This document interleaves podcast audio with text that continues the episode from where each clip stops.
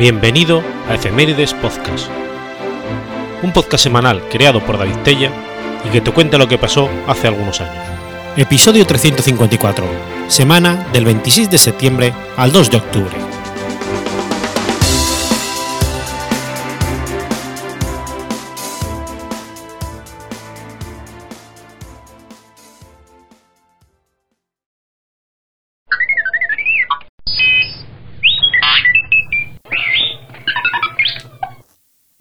27 de septiembre de 1887. Nace Barnes Wallis. Barnes Neville Wallis, comúnmente conocido como Barnes Wallis, fue un científico inglés, ingeniero e inventor. Es mayormente conocido por inventar la bomba rebotadora, usada por la Real Fuerza Aérea Británica RAF en la Operación Castigo o Raid Dumpster, para atacar las principales represas de Alemania en la zona industrial de Ruhr en mayo de 1943 durante la Segunda Guerra Mundial.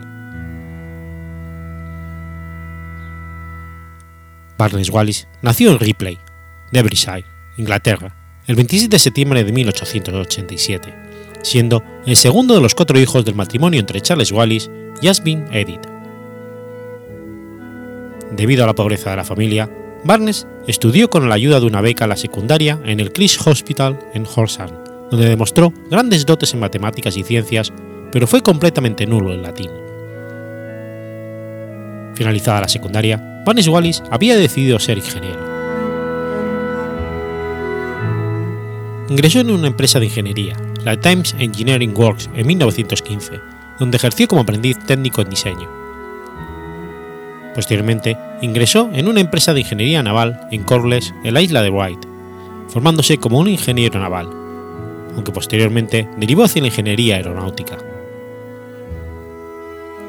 Obtuvo un grado de ingeniería en la Universidad de Londres en 1922.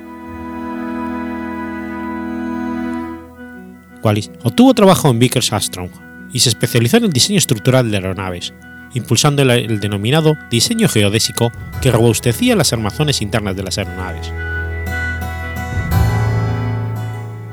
Ya en 1930, sus trabajos incluyeron el diseño en aleación ligera de la estructura del dirigible R-100, el primer dirigible de pasajeros de Inglaterra, pero debido al accidente del R-101 y sumado a la tragedia del dirigible Hindenburg de la Alemania nazi, el proyecto fue completamente desechado.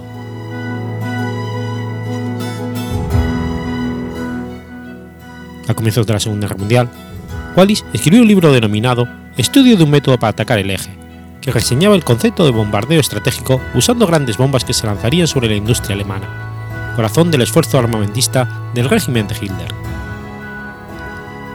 Dicho estudio impresionó a un oficial del Comando de Bombardeo Estratégico inglés que recurriría a Wallis en 1943, solicitando una solución para destruir unas represas alemanas. En 1943, los esfuerzos de guerra de la Alemania nazi se concentraban en la zona industrial de la cuenca del Ruhr, esta zona contenía además la fuente energética hidroeléctrica proporcionada por grandes represas muy protegidas por emplazamientos de antiaérea y globos barrera. Los bombardeos convencionales habían fracasado en destruirlas con un alto costo en hombres y máquinas. Dichas represas eran Molne, Eder, Sorpe, Diemel, NP y Lister. A finales del 41, la RAF encargó a Wallis estudiase el problema y propusiera una solución efectiva.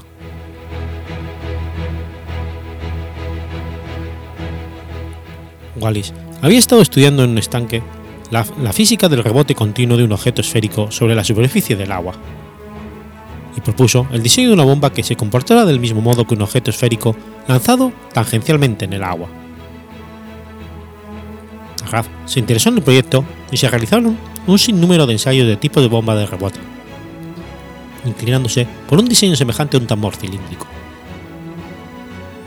La bomba denominada Upkeep era lanzada en revolución a 500 revoluciones por minuto, casi a ras del agua, a una velocidad de 300 km por hora, y rebotaba unas 5 veces recorriendo unos 500 metros sobre la superficie del agua antes de sumergirse y explotar por medio de un mecanismo de presión hidrostático regulado a 30 metros. El rebote le permitía sortear las redes antitorpedo que protegían las represas.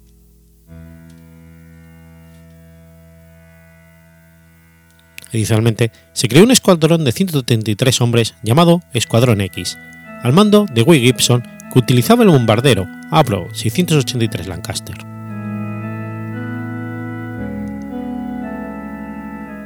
Estos aviones fueron modificados en el habitáculo de bombas para albergar la pesada bomba de Wallis, que era una bomba cilíndrica semejante a un gran tambor, que contenía 3,3 toneladas de Torpex.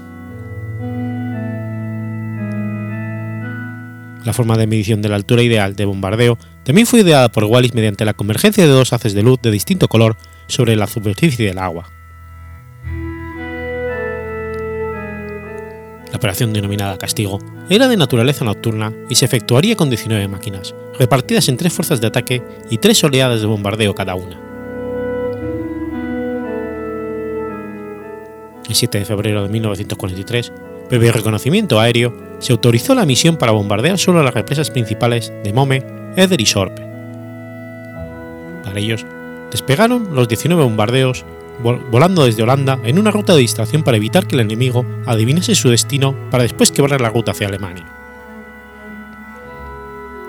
La primera fuerza de ataque al mando de Gibson atacaría la represa More y después la represa Eder. La segunda fuerza de ataque despegaría unas dos horas después y atacaría Sorpe. La tercera fuerza de ataque actuaría como repaso sobre aquellos blancos cuyos resultados hubieran sido poco exitosos. Durante el desarrollo de la misión, tres aviones fueron derribados y un cuarto tuvo que devolverse a la base por daños causados por la antiaérea enemiga. Continuaron la misión solo los 12 bombardeos que restaban.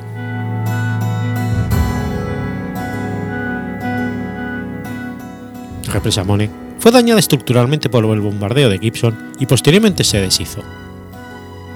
La escuadra continuó la represa de Eder y hubo de realizar 10 intentos antes de que lograsen las condiciones de lanzamiento de la bomba y destruir la represa. La represa de Sorbe, a pesar de ser tocada, no fue destruida, y la tercera fuerza de ataque de repaso no pudo ubicar los blancos.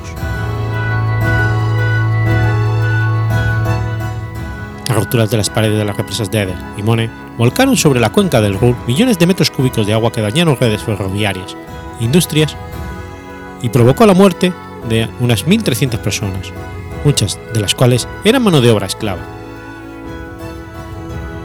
En total, se perdieron 8 aviones y 53 tripulantes, y se consideró los resultados de la misión como exiguos debido al costo de hombres. No obstante, los, los alemanes tardaron un año en volver a colocar en funcionamiento la industria armamentista de la zona. Barnes Wallis, tras el éxito, recibió el apoyo de la RAF para el desarrollo de bombas de penetración, desarrollando la Talboy y la Grand Slam, usadas como revientabúnkers en el bombardeo de bases fortificadas de submarinos y que también se usaron en el hundimiento del acorazado alemán Turpiz en Noruega. Además, la USAF la usó en el frente del Pacífico en el hundimiento de convoys japoneses de aprovisionamiento en la mar del Bismarck.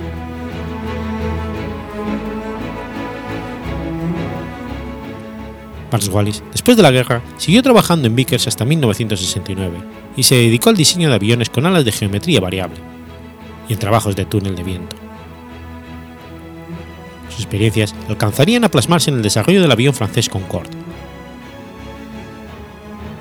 Recibió la membresía de la Royal Society y fue nombrado caballero con el derecho al título de ser. Wallis falleció a sus 92 años en San Lorenzo, Effingham, contando con el reconocimiento del Reino Unido por sus grandes aportes de ingeniería en el tiempo de guerra y en paz.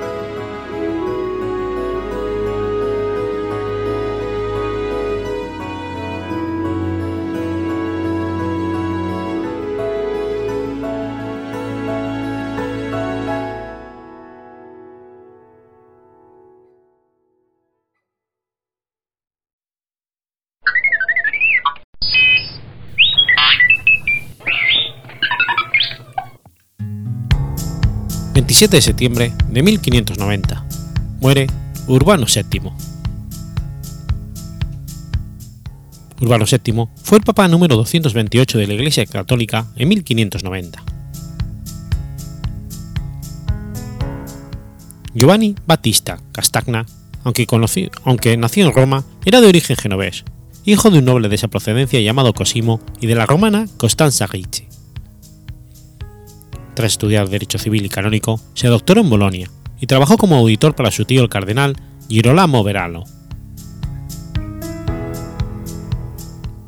Tras ser nombrado en 1553 arzobispo de Rosano, fue nombrado en el 555 gobernador de Fano, bajo el pontificado de Julio III, pasando ya con Pablo IV a ser gobernador de Perugia y Umbría.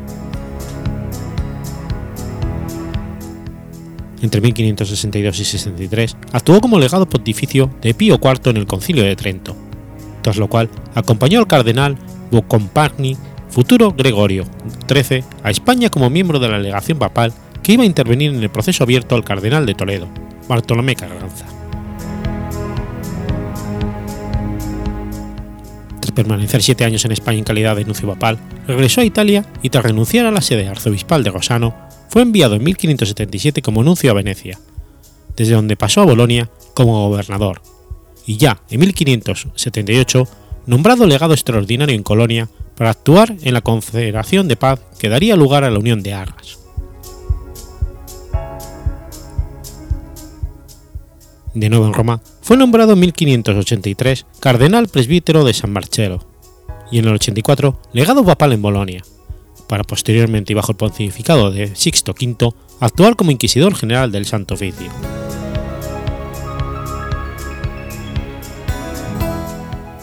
al morir Sixto V, en un conclave en el que solo participaron 54 cardenales de los 65 que entonces formaban el colegio cardenalicio, y gracias a la influencia de los cardenales españolas, Gian Battista Castagna fue elegido nuevo pontífice el 15 de septiembre de 1590. Su pontificado duró tan solo 13 días, ya que el 27 de septiembre de 1590 fallecía víctima de malaria. papado es considerado como el más corto en la historia desde que en 1961 la Iglesia Católica excluyó de las listas de papas legítimos a Esteban II, que gobernó la Iglesia durante tan solo tres días en el año 752, sin llegar a ser nombrado formalmente papa. A su muerte, dejó todas sus posesiones personales a la caridad, que fueron usadas por la Arquicofraternidad de la Anunciación para la dote de las niñas pobres.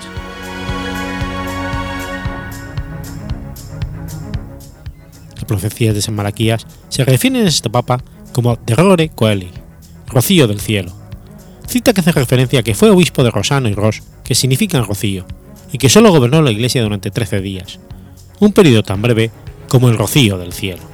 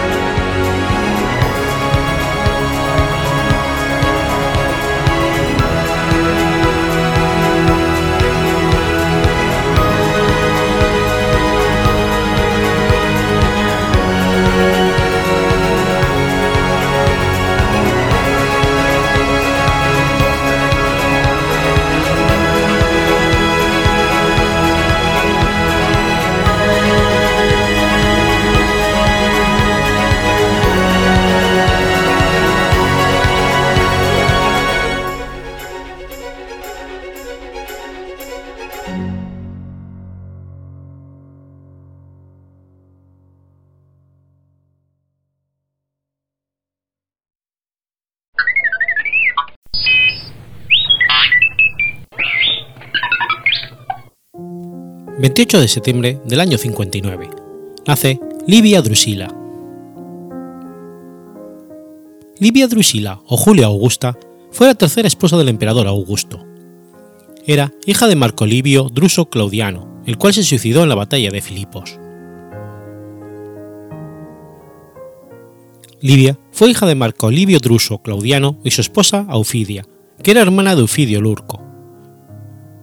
En el 42 a.C., su padre se suicidó en Filipos junto con Casio y Bruto, los asesinos de Julio César que fueron derrotados por Octaviano y Marco Antonio. El diminutivo de Drusila, la pequeña Drusa, hace pensar que pudiera tratarse de una segunda hija. En torno al 42 a.C., contrajo matrimonio con Tiberio Claudio Nerón, un primo suyo de familia patricia. Después de la guerra civil que siguió el asesinato de Julio César, Tiberio Claudio Nerón estaba en el bando contrario a Octavio. La familia sobrevivió a la persecución y se encontró con Augusto en el año 39. En aquellos momentos, Livia ya tenía un hijo, el futuro emperador Tiberio, y estaba embarazada del segundo, Druso el mayor. La leyenda cuenta que Augusto se enamoró fulminantemente de ella, pues pasaba por ser una de las mujeres más bellas de su tiempo y que se casaron un día después y de, de que sus divorcios fueran anunciados. Aparentemente, Tiberio Claudio Nerón estuvo de acuerdo en ello y fue a la boda. La importancia del papel de los Claudios en la política de Augusto y la supervivencia política de Tiberio Claudio Nerón parecen las explicaciones más racionales para esta tempestuosa unión. De cualquier modo, el matrimonio entre Livia y Augusto se mantuvo durante los siguientes 52 años, a pesar del hecho de que no tuvieron hijos, y ella siempre disfrutó del privilegio de ser la consejera de confianza de su esposo. Después del suicidio de Marco Antonio tras la batalla de Acio en el año 31 a.C., Octaviano se encontró más, más oposición a su poder.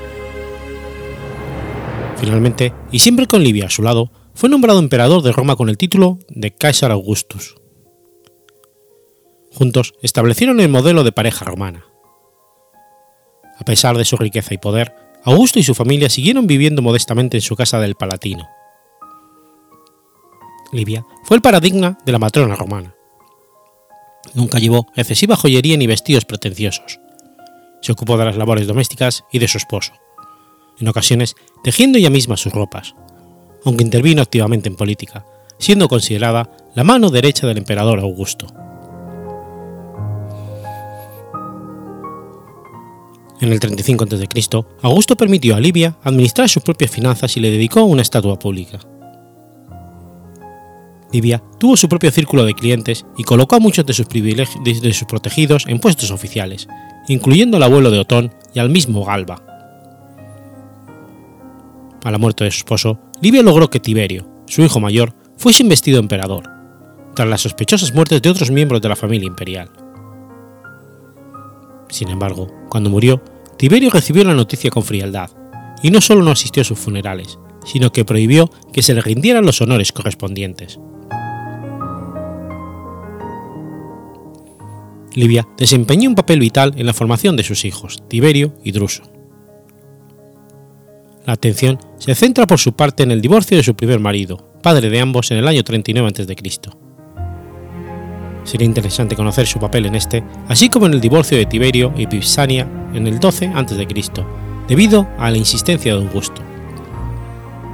Si fue neutral o meramente pasiva, o si ella intervino activamente en este proceso, actos por los que Tiberio pudo guardarle rencor a su madre, ya que él se vio obligado a abandonar a la mujer que amaba por consideraciones dinásticas. Durante su tiempo, Livia gozó de la popularidad del pueblo romano. Para ser más que la mujer bonita, como se describe en los textos antiguos, Livia se sirve de la imagen pública de la idealización de las cualidades femeninas romanas, una figura maternal y finalmente una diosa como la representación que alude a su virtud. Libia, que simboliza el poder en la renovación de la República con las mujeres y virtudes que muestra en público, tuvo un efecto espectacular en la representación visual del futuro imperial de la mujer como ideal de honorable madre y esposa romana, aunque después ha sido sospechosa del envenenamiento de muchos de sus personajes, entre ellos el de su hijastra Julia. Se escuchó el rumor de que cuando Marcelo, sobrino de Augusto, murió en el 23 a.C., no fue por muerte natural, y que detrás de esto se encontraba Libia. Uno por uno, todos los hijos de, hijos Julia y Marco Vipsano, Agripa, habían muerto prematuramente. En primer lugar y a continuación, Lucio y Cayo, a quienes Augusto había adoptado como hijos con la intención de que fueran sus sucesores. Por último, Agripa Póstumo, el menor, el que Augusto había adoptado como hijo. También fue encarcelado por conspiración y finalmente muerto. Tácito y Dion Casio mencionan en sus obras estos rumores, pero Suetonio no hace mención de los mismos ni hay pruebas suficientes para darlos como válidos. No sería hasta el año 41 cuando su nieto Claudio la reivindicaría con todos sus honores y se complementaría con su deificación proclamándola diva augusta, recibiendo como símbolo un carro tirado por elefantes, para transmitir su imagen en todos los juegos públicos. Se elevó una estatua en su honor en el templo de Augusto, junto con su marido, y se celebraron carreras en su honor. Las mujeres romanas invocaban su nombre en sus juramentos sagrados. También tuvo su propio templo dedicado a la ciudad ática de Ramnurte. Su divinización suponía un esfuerzo al simbolismo de la familia imperial romana, haciéndola modelo virtuosa de matrona y al mismo tiempo, junto con la adivinación de su marino, implicaba dar también caracteres divinos a sus descendientes de la dinastía Julia Claudia.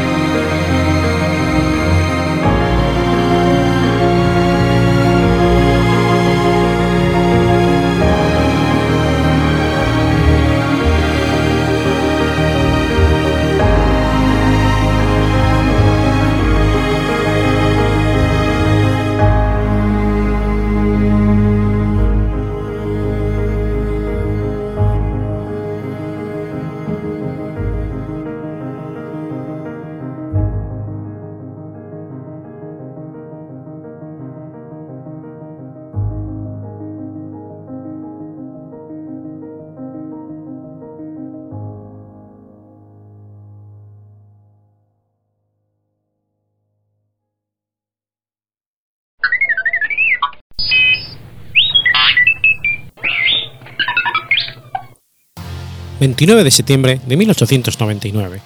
Nace Ladislao Viro. Ladislao José Viro fue un inventor y periodista húngaro nacionalizado argentino, autor de 32 inventos, entre ellos el bolígrafo, que le dio fama internacional.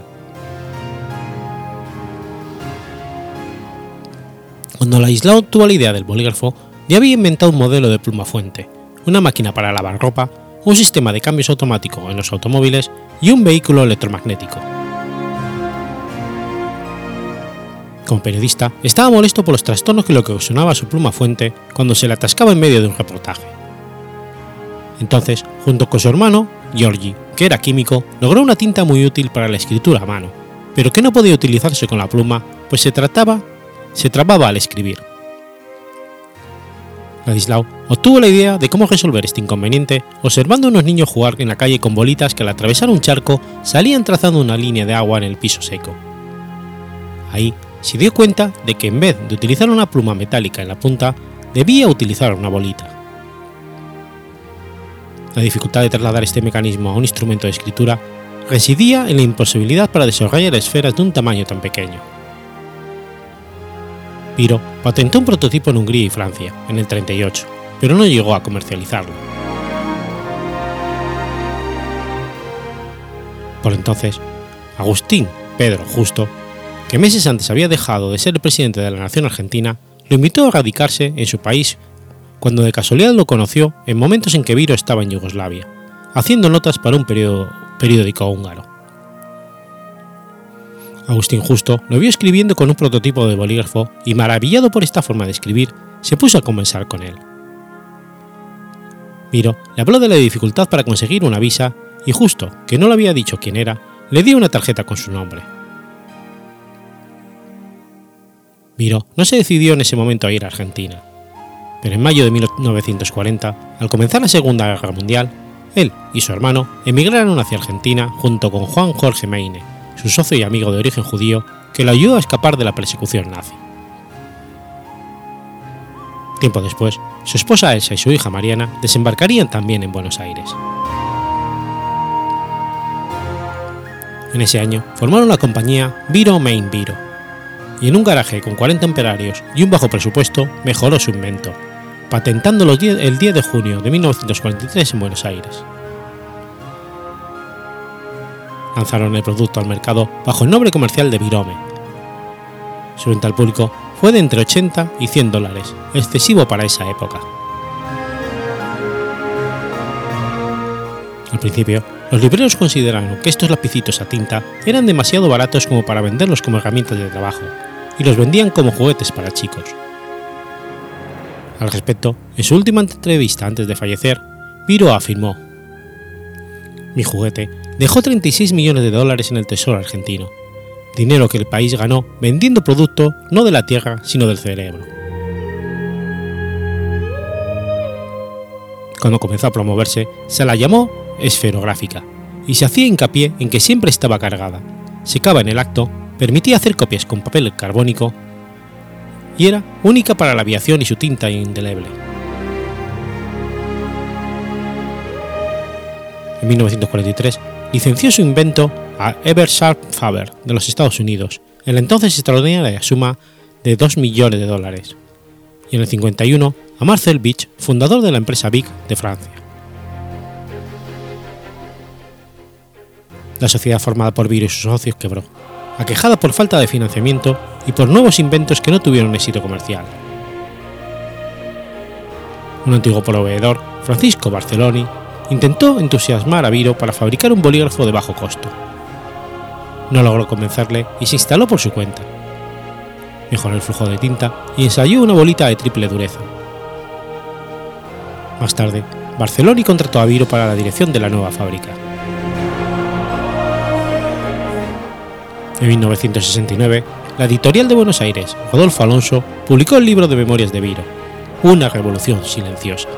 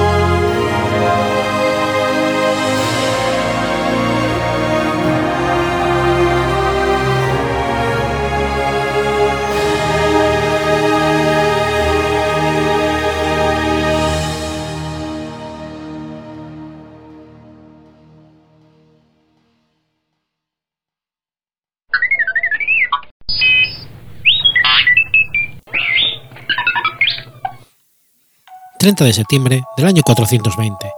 Muere Jerónimo de Estridón. Eusebio Hieronónimo, conocido comúnmente como San Jerónimo, pero también como Jerónimo de Estridón, tradujo la Biblia del griego y el hebreo al latín por encargo del Papa Damaso I.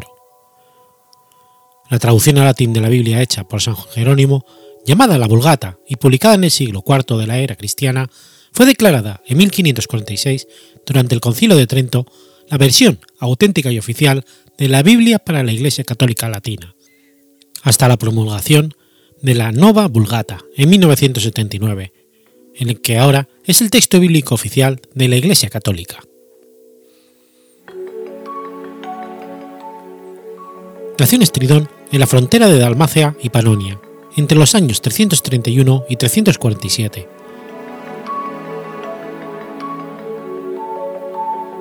Sus padres eran cristianos con algunos medios de fortuna, y Jerónimo, cuyo nombre significa el que tiene un nombre sagrado, aunque no había sido bautizado todavía, como era costumbre en la época, fue inscrito como catecúmeno y consagrará toda su vida al estudio de las Sagradas Escrituras, siendo considerado uno de los mejores, si no el mejor, en este oficio.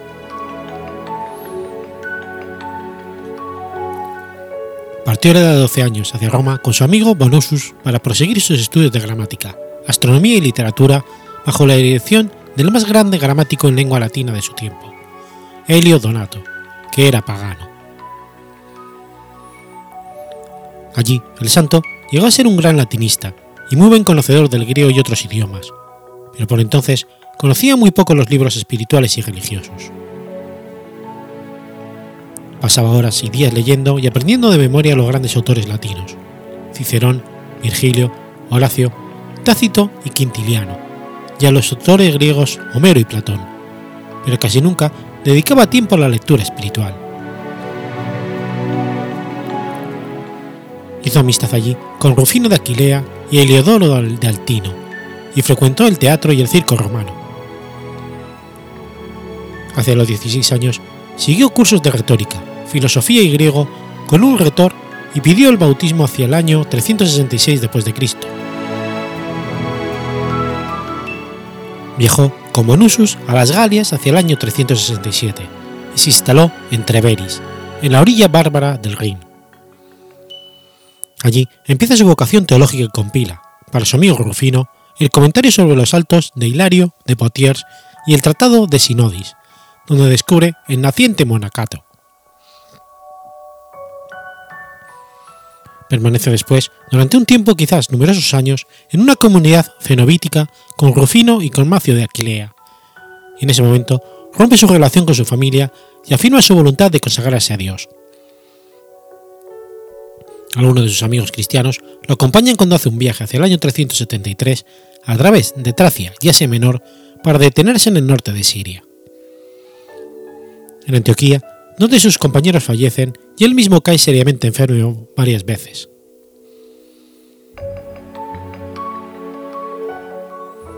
En el curso de una de esas recaídas, tiene un sueño que le hace abandonar definitivamente sus estudios profanos y consagrarse a Dios.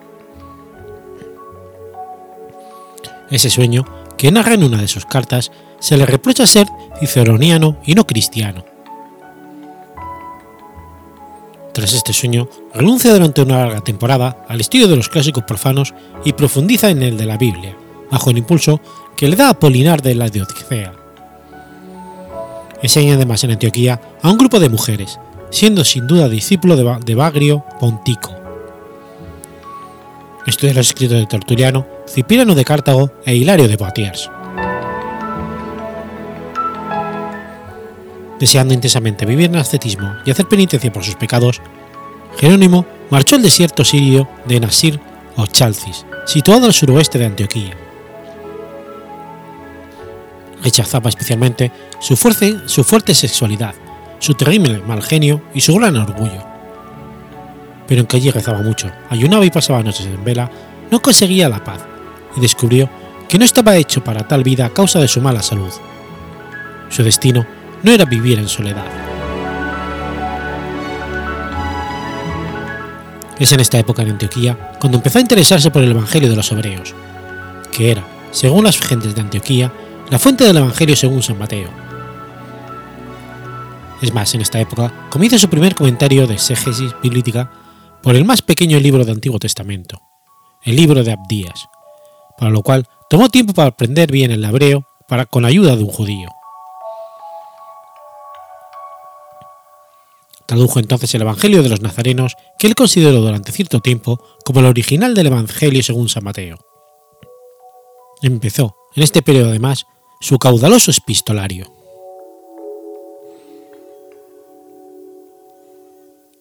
A su vuelta a Antioquía, fue ordenado por el obispo Paulino de Antioquía y poco tiempo después partió a Constantinopla para continuar sus estudios de las Sagradas Escrituras bajo la égida de Gregorio Nianceno, pero también para evitar las querellas teológicas entre los partidarios del credo del concilio de Nicea y el arrianismo. Permaneció allí dos años siguiendo los cursos de Gregorio, a quien describe como su preceptor. Es en este periodo cuando escribe a Orígenes y comienza a desarrollar una exégesis bíblica trilingüe, comparativa de las interpretaciones latinas, griegas y hebraicas del texto de la Biblia.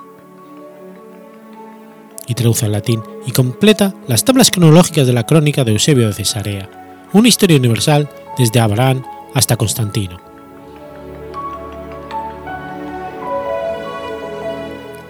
Regresó a Roma en el año 382 y allí permanecerá tres años. Los obispos de Italia, junto con el Papa, nombraron secretario de este último a San Ambrosio, pero este cayó enfermo y eligieron después a Jerónimo, cargo que desempeñó con mucha eficacia. Viendo sus dotes y conocimientos, el Papa Damaso I le nombró su secretario y le encargó redactar las cartas que el pontífice enviaba. Más tarde, le designó para hacer la recompilación de la Biblia y traducirla. Entonces, Jerónimo descubrió su verdadera vocación, con la que podía servir a Dios, la de filólogo. La tradición de la Biblia que circulaba en ese tiempo en Occidente tenía muchas variantes, imperfecciones o lenguaje imprecisiones o traducciones no muy exactas. Jerónimo, que escribía con gran elegancia latín, tradujo a este idioma toda la Biblia, en la traducción llamada Vulgata, la de uso común. Durante su estancia en Roma, Jerónimo, Jerónimo ofició de guía espiritual para un grupo de mujeres pertenecientes a la aristocracia o patriciado romano, entre quienes se contaban las viudas Marcela y Paula de Roma. Las inició en el estudio y meditación de la Sagrada Escritura y en el camino de la perfección evangélica, que incluía el abandono de las vanidades del mundo y el desarrollo de obras de caridad. Este centro de espiritualidad se hallaba en un palacio del Monte Aventino, en donde residía Marcela con su hija Sella. La dirección espiritual de mujeres le valió a Jerónimo críticas por parte del clero romano, que llegaron incluso a la difamación y a la calumnia. Sin embargo, Palladio afirma que el vínculo con Paula de Roma le fue a Jerónimo de utilidad en sus trabajos bíblicos, pues su padre le había enseñado el griego y había aprendido suficiente hebreo en Palestina como para cantar los salmos en la lengua original. Es un hecho que buena parte del epistolario de Jerónimo se dirigió a distintos miembros de ese grupo, al cual se uniría más tarde Fabiola de Roma, una joven divorciada y vuelta a casar que se convertiría en una de las grandes seguidoras de Jerónimo. Varios miembros de este grupo, entre ellos Paula y Fabiola, también acompañaron a Jerónimo en diferentes momentos durante su estancia en Belén. En el concilio de Roma del 382, el Papa Damaso I expidió un decreto conocido como Decreto de Damaso, que contenía una lista de los libros canónicos del Antiguo y Nuevo Testamento.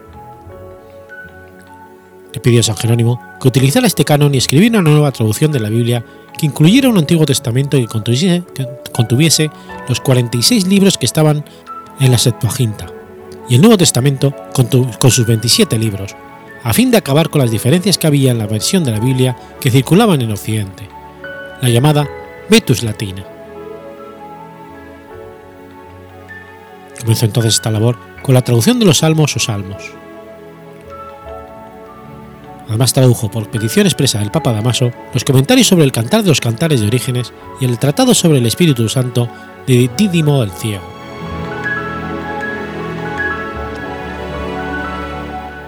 Cuando tenía 40 años, Jerónimo fue ordenado sacerdote pero sus altos cargos en Roma y la dureza con la cual corregía ciertos defectos de la alta clase social le trajeron envidias, que se recrudecieron cuando falleció su protector, el Papa Damaso. Sintiéndose incomprendido y hasta calumniado en Roma, donde no aceptaba su modo energético de corrección, dispuso a alejarse de ahí para siempre y se fue a Tierra Santa, llegando a Antioquía en agosto del año 385, acompañado de su hermano, Pauliniano y algunos amigos.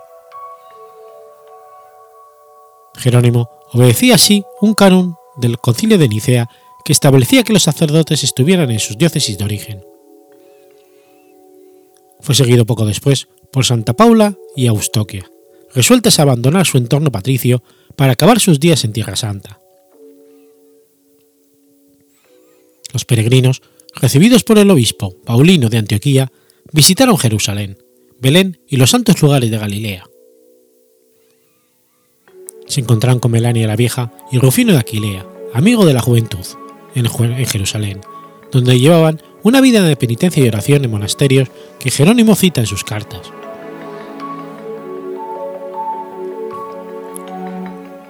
Durante el invierno del 385, Jerónimo y Paula parten a Egipto, pues allí estaba la cuna de los grandes modelos de vida ascética. En Alejandría, Jerónimo pudo volver a ver el, catequista Dídimo el Ciego, explicar al profeta Oseas y contar los recuerdos que temía del asceta Antonio el Grande, fallecido 30 años antes. En el año 386 regresó a Belén, donde fundó una comunidad de ascetas y estudiosos y pasó sus últimos 35 años en una gruta. Dicha cueva se encuentra actualmente en el foso de la iglesia Santa Catalina en Belén. Varias de las ricas matronas romanas que le habían convertido en sus predicadores y consejos vendieron sus bienes y se fueron también a Belén a servir bajo su dirección espiritual.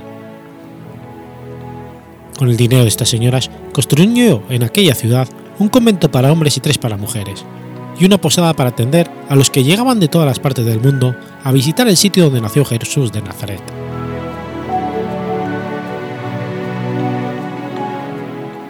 Construyó y desarrolló su monasterio durante tres años gracias a los medios que le proveyó Paula. Ella dirigía el monasterio de mujeres y Jerónimo el de hombres, aunque él asumía la dirección espiritual tanto de unos como de otros, a través de la exegis de las escrituras, cuya exposición tenía un lugar prominente en la vida comunitaria regulada por Jerónimo.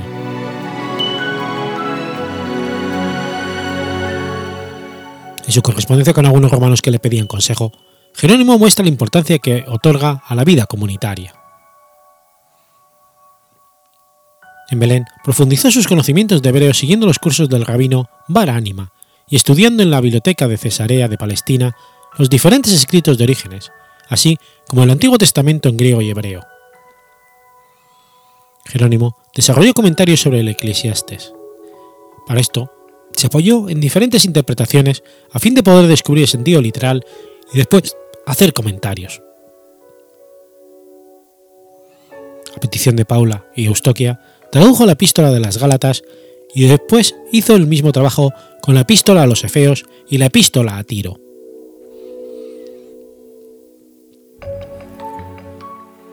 En el 389 interrumpió su trabajo sobre las epístolas paulinas a fin de empezar la traducción del Salterio.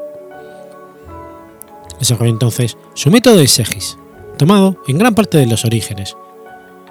Traducir el libro en sus diferentes versiones para luego dar una explicación histórica, alegórica después y por fin espiritual. Usó sus comentarios sobre la Biblia para responder a la teología de Marción, que había cuestionado la unidad de Dios del Antiguo Testamento y el Nuevo Testamento.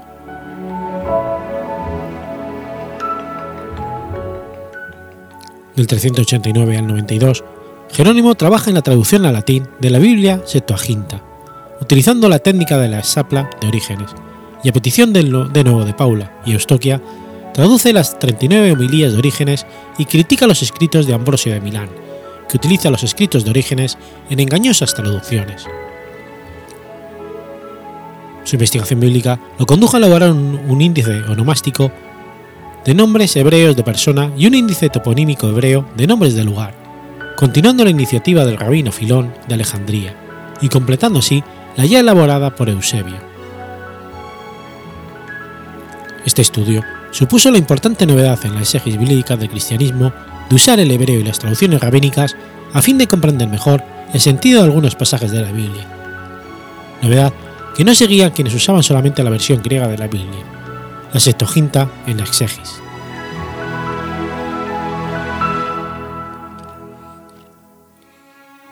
Finalmente, habiendo publicado Rufino sus invectivas, Jerónimo, herido en lo más vivo, respondió con una apología contra Rufino en el tono masacre, y a remolte de Teófilo de Alejandría en su polémica antioriginista.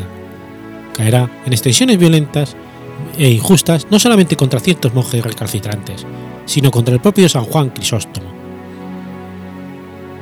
Cuando Rufino fallece en el 410, aún durará el encono de Jerónimo. Murió el 30 de septiembre del año 420, a los 80 años.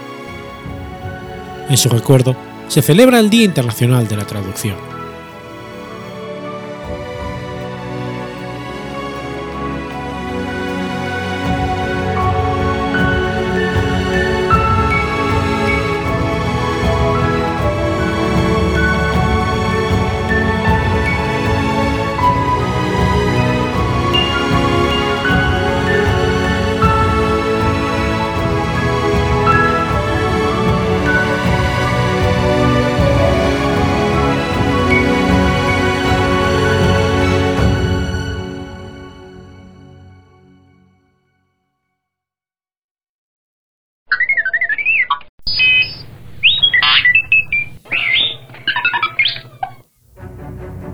1 de octubre del año 1847. Muere Rafael Esteve. Rafael Esteve Villena fue un grabador valenciano, el último de los grandes maestros del grabado de reproducción y uno de los más destacados representantes del romanticismo en España. Miembro de una familia de artistas, fue hijo del escultor José Esteve Bonet y sobrino del pintor Agustín Esteve. Formado inicialmente en la Real Academia de Bellas Artes de San Carlos de Valencia, en 1789 fue pensionado por la institución junto con Vicente López para proseguir los estudios de grabación en la Real Academia de Bellas Artes de San Fernando, en Madrid, donde permaneció durante tres años.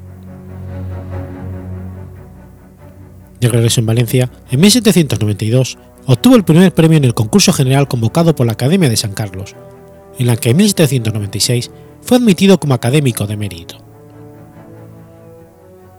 Durante el reinado de Carlos IV, colaboró con la Real Calcografía.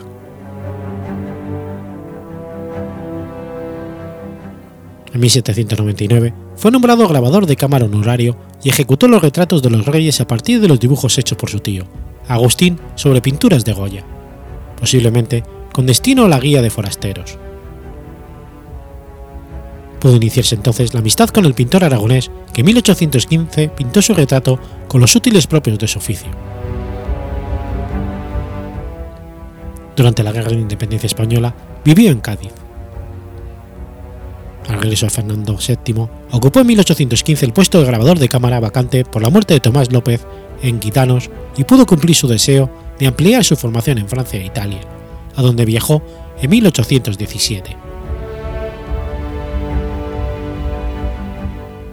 Entre sus obras, cabe destacar algunos de los grabados que ilustran la primera edición, en 16, del Quijote, editada en la imprenta real en 1797-98.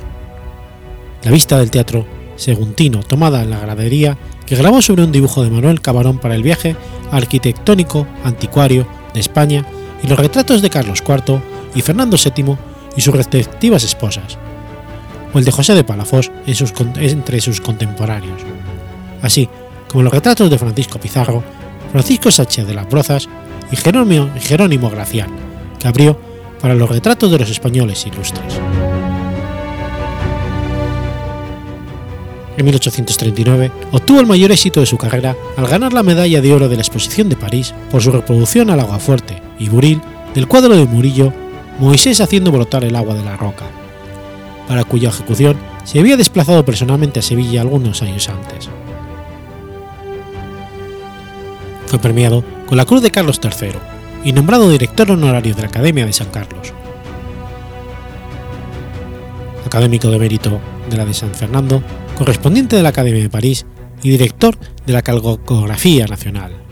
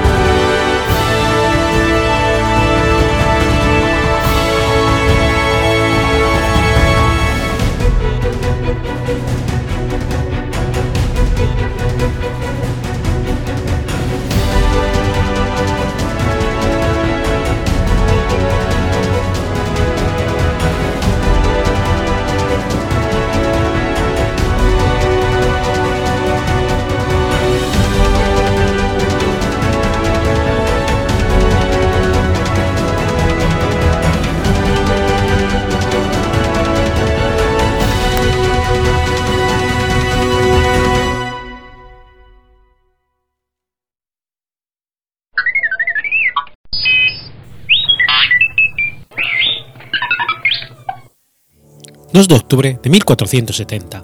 Nace Isabel de Aragón. Isabel de Aragón fue la hija mayor de Fernando II de Aragón e Isabel I de Castilla. Fue princesa de Asturias en dos ocasiones, infanta de Castilla y Aragón y más tarde reina consorte de Portugal. Nació el 2 de octubre de 1470 en la localidad palentina de Dueñas, donde sus padres se habían refugiado en el Palacio de los Condes de Buendía tras casarse en Valladolid en 1469, en contra de los deseos del rey Enrique IV. Este palacio pertenecía a Pedro Vázquez de Acuña, hermano del arzobispo de Toledo, Alonso Carrillo de Acuña, quienes habían apoyado la causa isabelina desde un primer momento, concertando su matrimonio con Fernando de Aragón. Además, el heredero del condado, López Vázquez de Acuña, se había emparentado con Fernando al contraer matrimonio con su tía Inés Enríquez de Quiñones. El 11 de diciembre de 1474 muere su tío materno, el rey Enrique IV de Castilla. Dos días después, el 13 de diciembre, su madre se autoproclama reina en la ciudad de Segovia. En febrero de 1475 se convocan las Cortes con el objetivo de que se le jurara fidelidad al infante como princesa de Asturias, título que le correspondía como primogénita de los reyes de Castilla, siempre y cuando estos no tuvieran descendencia masculina. En mayo de 1475, su prima, Juana de Castilla, se casa con el rey Alfonso de Portugal. Juana sostiene que es la legítima heredera al trono, a pesar de las dudas que recaen sobre su origen paterno, ya que se puso en duda que el rey Enrique IV fuese su padre, y se proclama reina de Castilla. Esto dio origen a un conflicto bélico conocido como la Guerra de Sucesión Castellana. Las Cortes se celebran en abril de 1476 en la ciudad de Madrigal de las Altas Torres. En ellas se ratifica delante del embajador napolitano el acuerdo matrimonial de la princesa con el príncipe de Capua. Sin embargo, todo cambia el 30 de junio de 1478, cuando su madre da a luz a un hermano, Juan de Aragón. Al ser varón, su hermano la desplazó en la línea de sucesión. No obstante, Isabel conservó el título de princesa de Asturias hasta el juramento de su hermano como príncipe de Asturias en 1480. Aunque los reyes ansiaban un varón, la princesa Isabel siempre contó con la predilección de su madre por ser la mayor y por parecérsele en caracteres, gustos y actividades. En cuanto a la relación con su padre, Isabel siempre fue su favorita, ya que la princesa tenía una gran inteligencia y ayudaba constantemente a sus padres a idear estrategias tanto en asuntos de estados como en cuestiones de batalla. Además, físicamente se parecía a su abuela, Juana Enríquez, por lo que además de inteligente y fuerza, la princesa contaba con gran belleza. Una vez asegurada la sucesión de los reinos hispanos, los reyes católicos deciden concertar uniones matrimoniales para sus hijas. En 1479 se establece el matrimonio de Isabel con Alfonso, príncipe heredero de Portugal y único hijo superviviente del rey Juan II, a través de una de las cláusulas del Tratado de Alcasovas. La reina lo eligió desoyendo las proposiciones de los reyes de Nápoles y Francia quería recompensar a Isabel, pues según testimonios coetáneos, la joven princesa nunca entendió por qué, siendo la primogénita y pudiendo reinar en Castilla, una mujer, no siguió siendo heredera después del nacimiento del príncipe Juan. Isabel se traslada a Portugal con la incertidumbre sobre cómo sería su futuro en un nuevo país. La princesa no deseaba en absoluto este enlace, y por ello su madre quiso despedirse de ella con un fuerte repique de campanas para celebrar el enlace. La boda se celebró en la ciudad de Entremoz el 3 de noviembre de 1490. En el momento del enlace, Isabel contaba con 20 años recién cumplidos, mientras que el infante Alfonso tenía apenas 15. A pesar de esta diferencia de edad, desde el primer instante que se conocieron se enamoraron. Así, lo que en un principio fue un matrimonio político terminó siendo una unión por amor. La unión de Isabel y Alfonso fue feliz pero duró poco el 13 de julio de 1491, el joven infante fallece a causa de una caída de caballo. Sin hijos y devastada por el dolor, Isabel se instala en Sevilla, desde donde ayudará a sus padres en asuntos del reino. Para demostrar el dolor que sentía por la muerte de su esposo, Isabel se cortó el cabello, empezó a vestirse con una túnica de arpillera y a cubrirse con un espeso velo. Vivió silenciosamente, sumida en la oración. Adoptó el hábito de las hermanas clarisas y solicitó el permiso de sus padres para convertirse en monja, de lo que fue nevado.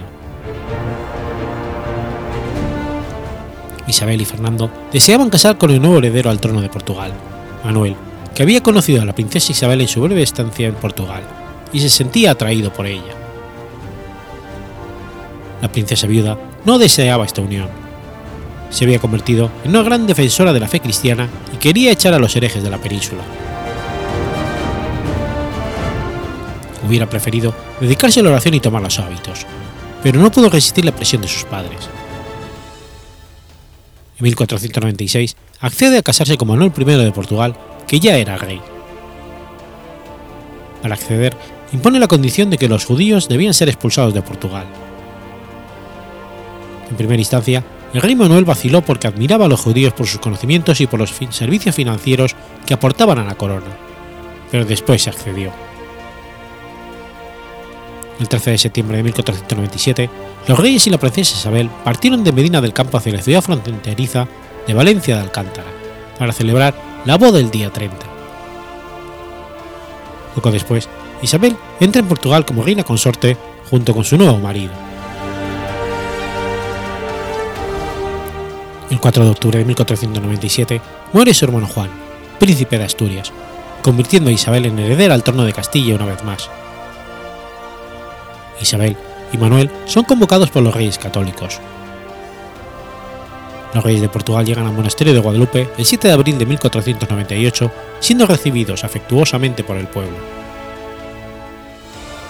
Sin embargo, desde su llegada, Isabel y Fernando se dieron cuenta de que la actitud de su hija no había cambiado. La reina de Portugal seguía tan sombría y ansiosa como lo había estado desde que había enviudado, es decir, que su segundo matrimonio no la había animado o afectado positivamente. Al momento de su regreso a Castilla, se encontraba embarazada de cinco meses. El 23 de agosto da a luz a un niño que se llama Miguel de la Paz. Una hora después del nacimiento de su hijo, Isabel murió. Este trágico suceso aconteció en las dependencias del Palacio Arzobispal de Zaragoza, en las estancias en que en la actualidad compone el Museo Diocesano de Zaragoza. Actualmente se encuentra enterrado en el convento de Santa Isabel de los Reyes, en Toledo.